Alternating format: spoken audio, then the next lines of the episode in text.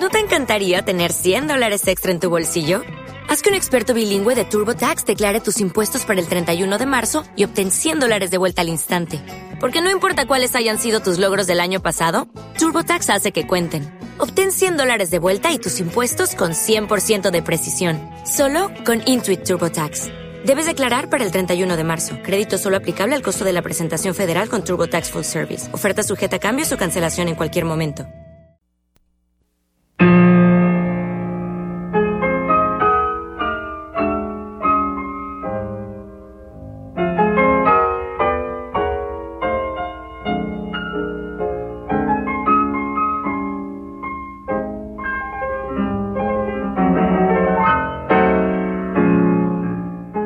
1945 se produce una tensión muy efectiva entre el lirismo de las líneas melódicas de Miles Davis y la complejidad de la estructura armónica en la que se basan, el bebop.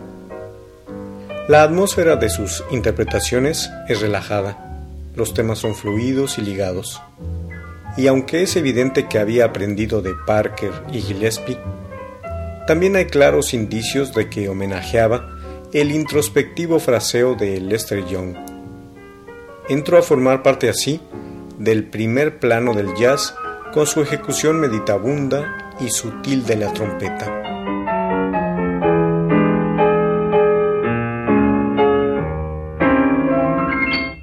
Miles Davis. Miles Davis.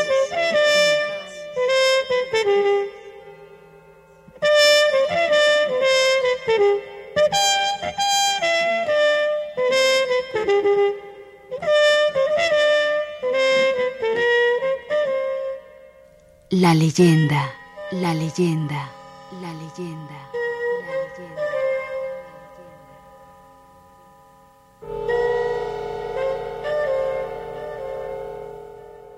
La escuela Juilliard ya no significaba nada para mí. Aunque era cierto que quería ver lo que aprendí ahí. Pero yo quería y necesitaba más. Por otro lado, recuerdo un día que estaba en la clase de historia de la música y la profesora era blanca. Explicaba que el motivo de que los negros tocaran el blues era su pobreza y porque tenían que cosechar algodón. Por lo tanto, estaban tristes y de ahí procedía el blues, de su tristeza. Yo alcé la mano como de rayo, me levanté y dije, yo soy de East St. Louis. Mi padre es rico, es doctor, y yo toco el blues. Mi padre jamás ha cosechado algodón y yo no me desperté triste esta mañana. Detrás del blues hay mucho más. Bueno, la tipa se puso verde y no dijo una palabra más sobre el tema. Pretendía enseñarnos aquellas tonterías sacándolas de un libro escrito por alguien que no tenía ni la más remota idea de lo que hablaba. Esas eran imbecilidades que a cada momento se daban en Juilliard, así que no es raro que me cansara enseguida. Lo que yo pensaba sobre la música era que personas como Fletcher Henderson y Duke Ellington eran en Estados Unidos los verdaderos genios de los arreglos musicales. Aquella mujer ni siquiera sabía quiénes eran tales personas. Y yo no tenía tiempo de enseñárselo. Se suponía que ella me enseñaba a mí.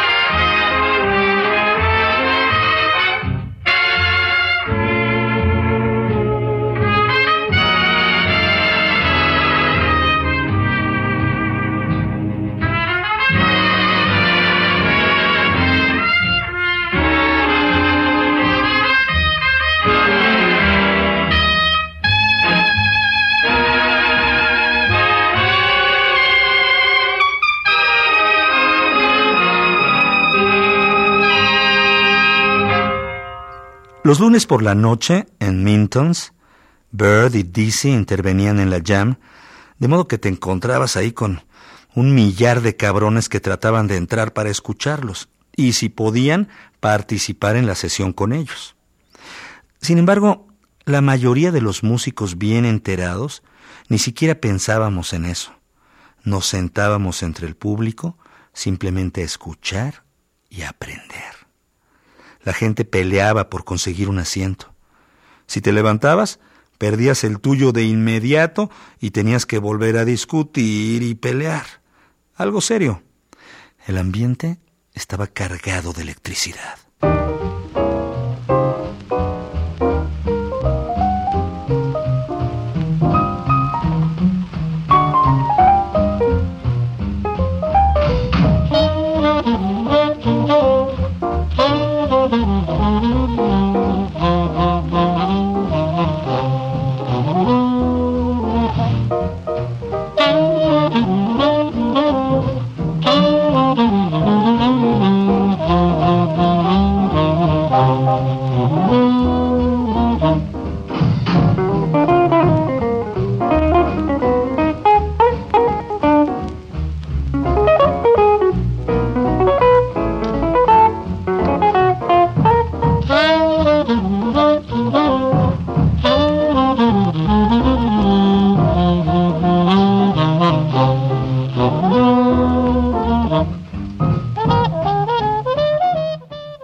La forma en que se producían las cosas en Mintons consistía en que llevabas tu trompeta y confiabas en que Bird y Dizzy te invitaran a tocar con ellos en el estrado.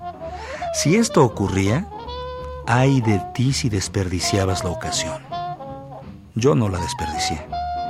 La primera vez que actué ahí no fue muy brillante, pero toqué con todo mi esfuerzo y en el estilo que me era propio diferente del de Dizzy, aunque en aquella época estaba muy influido por él.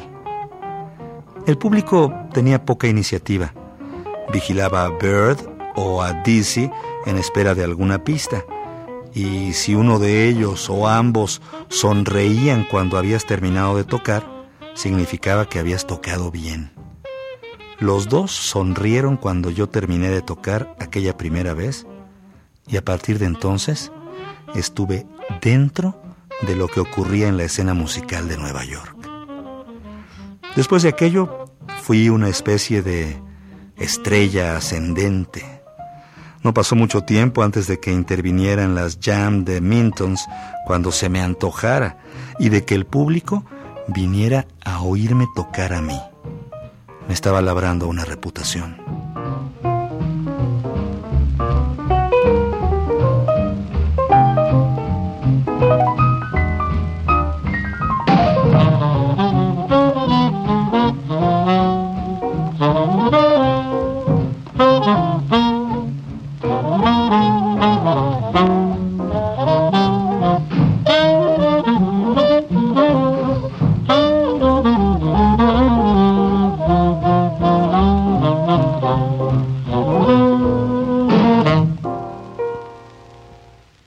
Cosa que me pareció rara tras haber vivido en Nueva York algún tiempo fue que un gran número de músicos negros no sabían absolutamente nada de la parte teórica de la música.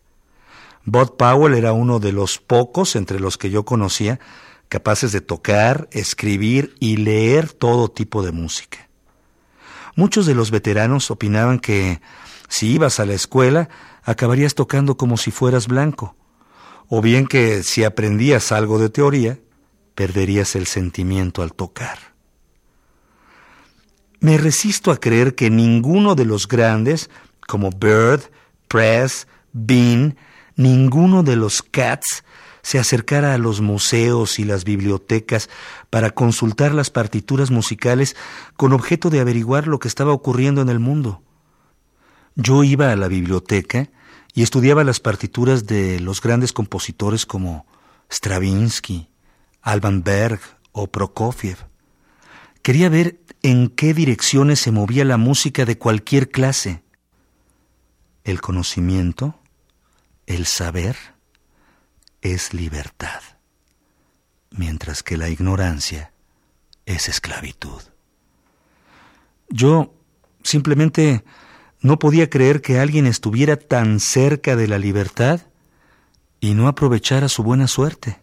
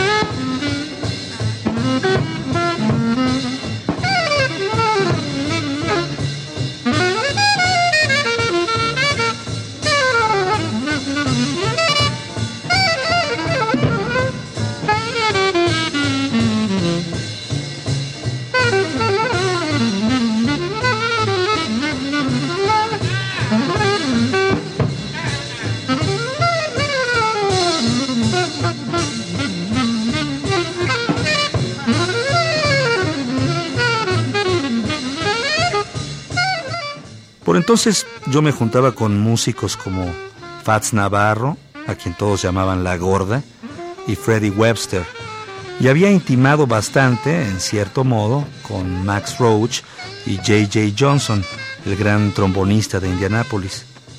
Todos aspirábamos a conseguir nuestra licenciatura y nuestro doctorado en la Universidad del Bebop, que era Minton's, bajo la tutela de los profesores Bird y Dizzy qué cosas increíbles tocaban. En cierta ocasión, terminada la jam session, cuando ya me había retirado a mi casa a dormir, oí llamar a la puerta. Me levanté y fui a abrir más furioso que el demonio. Abrí la puerta y allí estaban plantados J.J. Johnson y Benny Carter, cada uno con lápiz y papel en la mano. Les pregunté, ¿qué quieren a esta hora de la mañana, cabrones? JJ dijo, Confirmation, Miles. Cántame Confirmation. Tarareala. El ojete ni siquiera había dicho hola. ¿Te das cuenta? Aquella frase fue lo primero que salió de su boca. Bird acababa de inventar esa noche el tema Confirmation y ya todos los músicos estaban enamorados de aquella pieza. En consecuencia, aquel cabrón se presentaba en mi casa a las 6 de la mañana para que se la tarareara. Pues bien, lo hice dormido en clave de fa. Luego JJ me dijo, pero Miles, te has saltado una nota. ¿Dónde está la otra nota de la melodía? Entonces la recordé y se la dije. Esto demuestra hasta qué punto estábamos todos pendientes de la música de Bird y This. La vivíamos y la soñábamos cada día.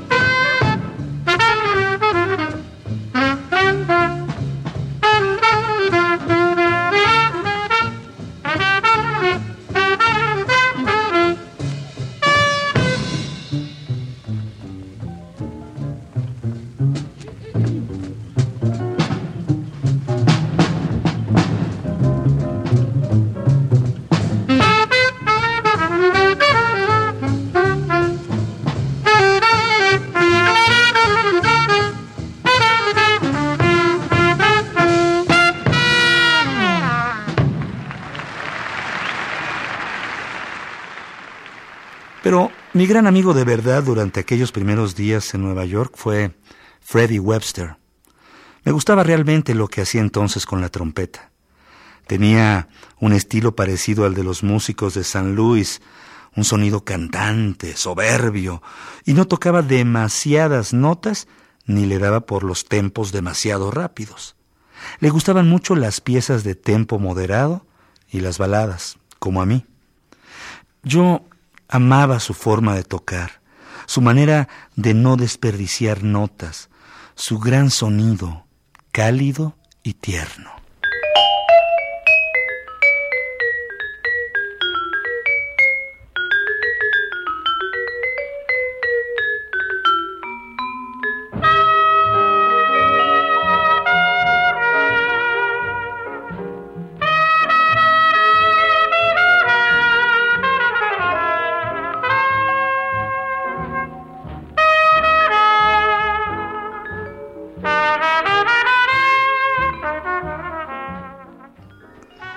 Freddy tenía un batallón de putas.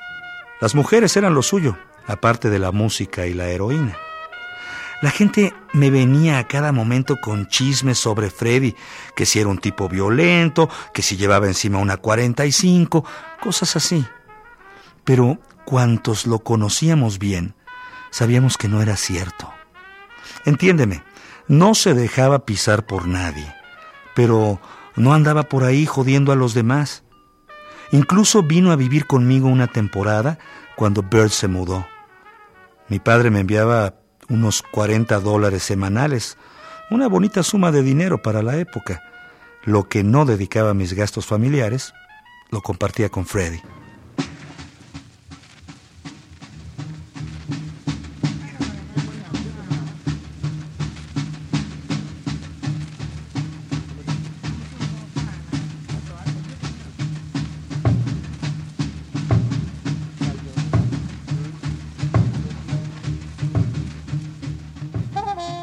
El año de 1945 dio un giro a mi vida. Tantas fueron las cosas que empezaron a ocurrirme o a ocurrir para mí. Ante todo, de andar con tantos músicos y frecuentar tantos clubes, aquel año empecé a beber un poco y a fumar. Y toqué con mucha gente. Después de las clases, Freddy y yo seguíamos hablando de música. Yo apenas dormía y con Irene en casa, bueno, tenía que cumplir con mis deberes de esposo, estar con ella, esas tonterías. Mi hija Cheryl se ponía inmediatamente a llorar. Era una verdadera jodidez. Lo que realmente me gustaba era tocar con Bird. Podía estar con Diz y charlar, comer y pasear, porque Diz era un tipo estupendo. En cambio, Bird era muy reservado. Nunca teníamos mucho que decirnos uno al otro. Nos gustaba tocar juntos y ahí terminaba la cosa. Bird jamás te decía lo que debías tocar. Lo aprendías de él con solo mirarlo, cazando al vuelo lo que hacía. Cuando estabas a solas con él, nunca hablaba de música, a pesar de lo cual, mientras vivimos juntos, hablamos unas cuantas veces y aprendí algunas cosas. La mayor parte, sin embargo, la saqué de oírlo tocar. A Dizzy sí le gustaba y no poco hablar de música, de modo que en este caso aprendí mucho charlando con él. Bird seguramente fue el espíritu del movimiento del bebop, pero Dizzy era la cabeza y las manos.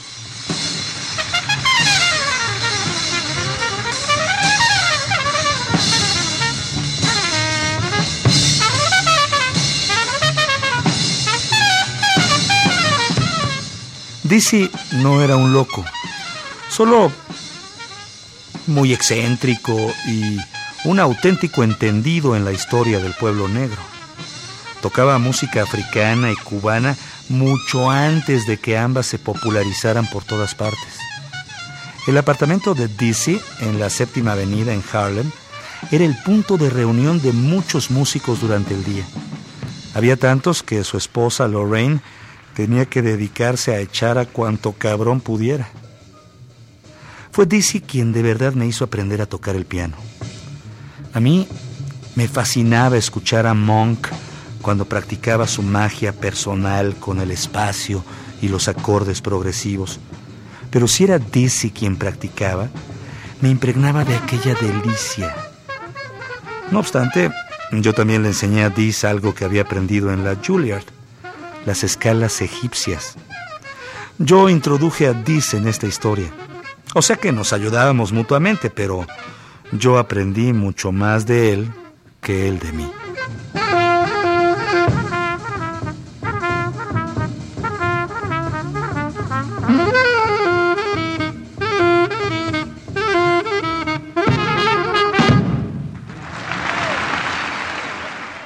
Estar cerca de Bird podía ser muy divertido porque era un auténtico genio de la música y al mismo tiempo un excéntrico, hablando con aquel acento británico que usaba. Pero también era difícil tenerlo cerca porque constantemente intentaba sablearte, cuando no estafarte, para conseguir el dinero que necesitaba por culpa de su afición a las drogas. A mí me sacaba siempre unos dólares que enseguida se gastaba en heroína o en whisky o en lo que necesitara en aquel momento. Como ya he dicho, Bird era un tipo reservado y muy codicioso, como son la mayoría de los genios. Lo quería todo. Y cuando estaba desesperado porque tenía que pincharse, habría hecho cualquier cosa por conseguir la dosis. Me sableaba a mí y tan pronto como me dejaba, se apresuraba a doblar la esquina y contarle a otro el mismo cuento dramático de que necesitaba algún dinero para rescatar su instrumento de la casa de empeño y sacarle unos dólares más. Nunca devolvió un centavo a nadie. Así que, en este aspecto, si lo tenías cerca, Bird se convertía en un jodido estorbo.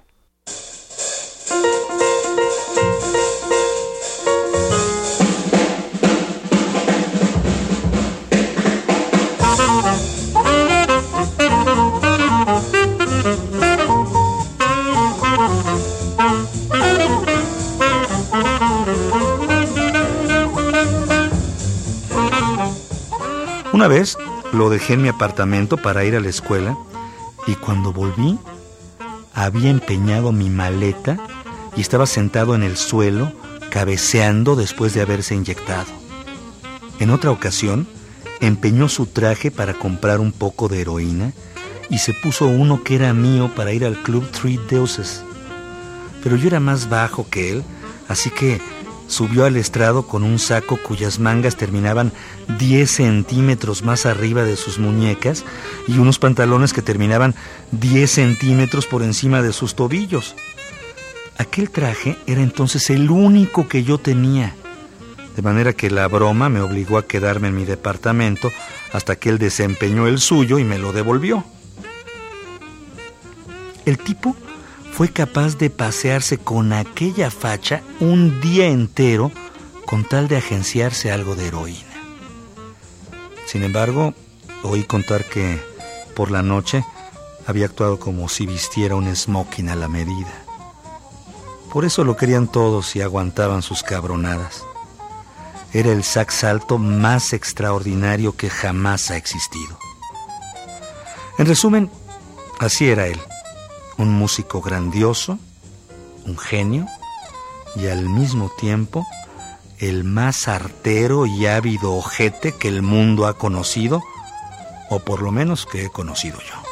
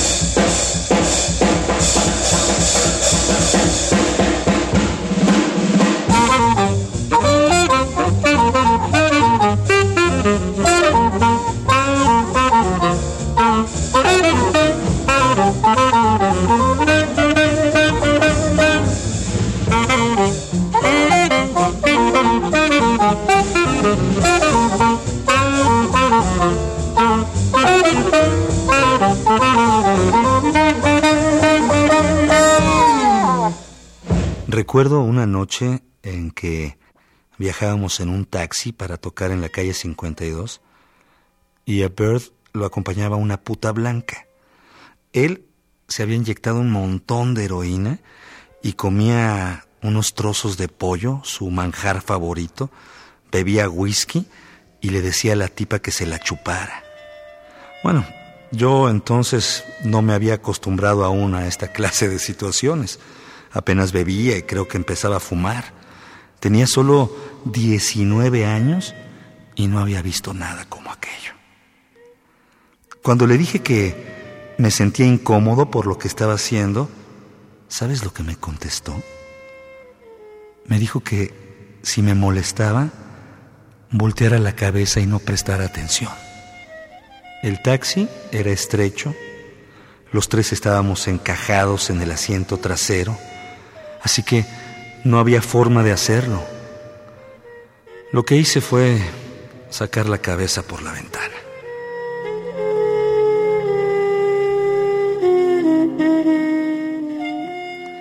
Yo admiraba a Bird por ser un gran músico, mucho más de lo que lo apreciaba como persona.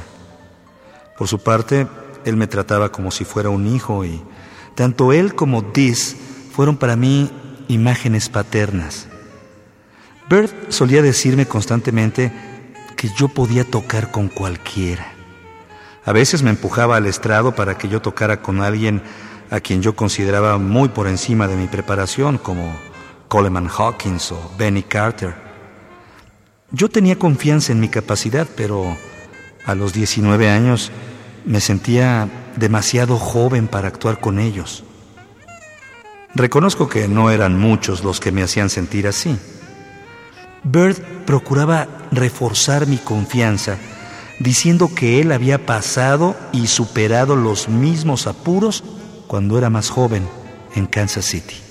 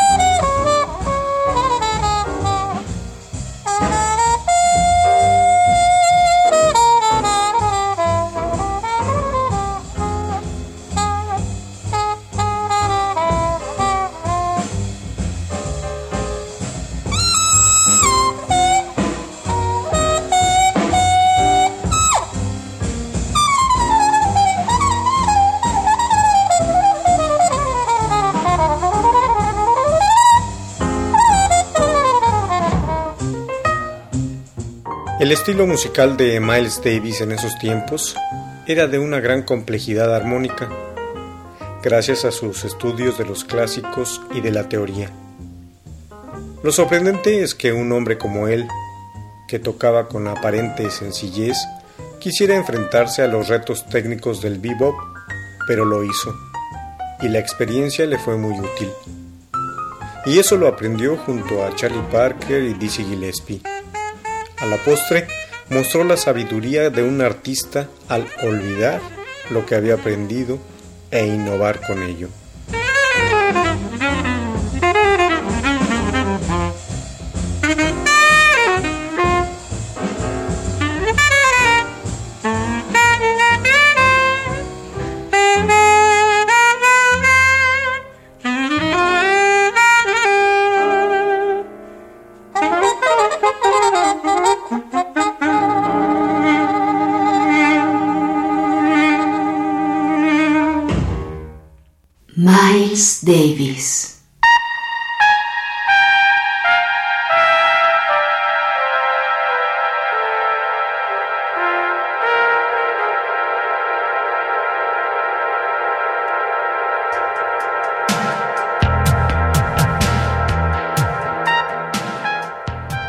Musicalización, Sergio Monsalvo.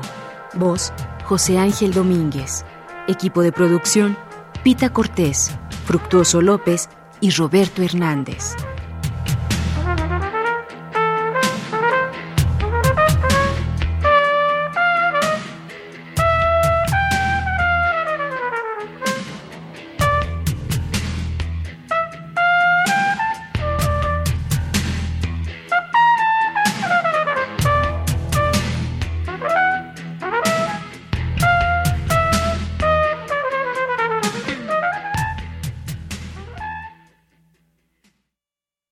Como nuevo cliente de Western Union, puedes disfrutar de una tarifa de envío de 0 dólares en tu primera transferencia internacional de dinero en línea. Envía dinero a los tuyos en casa de manera rápida, fácil y conveniente. Visita westernunion.com o descarga nuestra app hoy mismo y tu primera tarifa de envío corre por nuestra cuenta. Aplican ganancias por cambio de moneda. No disponible para tarjetas de crédito y envíos a Cuba. Servicios proporcionados por Western Union Financial Services Inc. NMLS 906983 o Western Union International Services LLS NMLS 906985.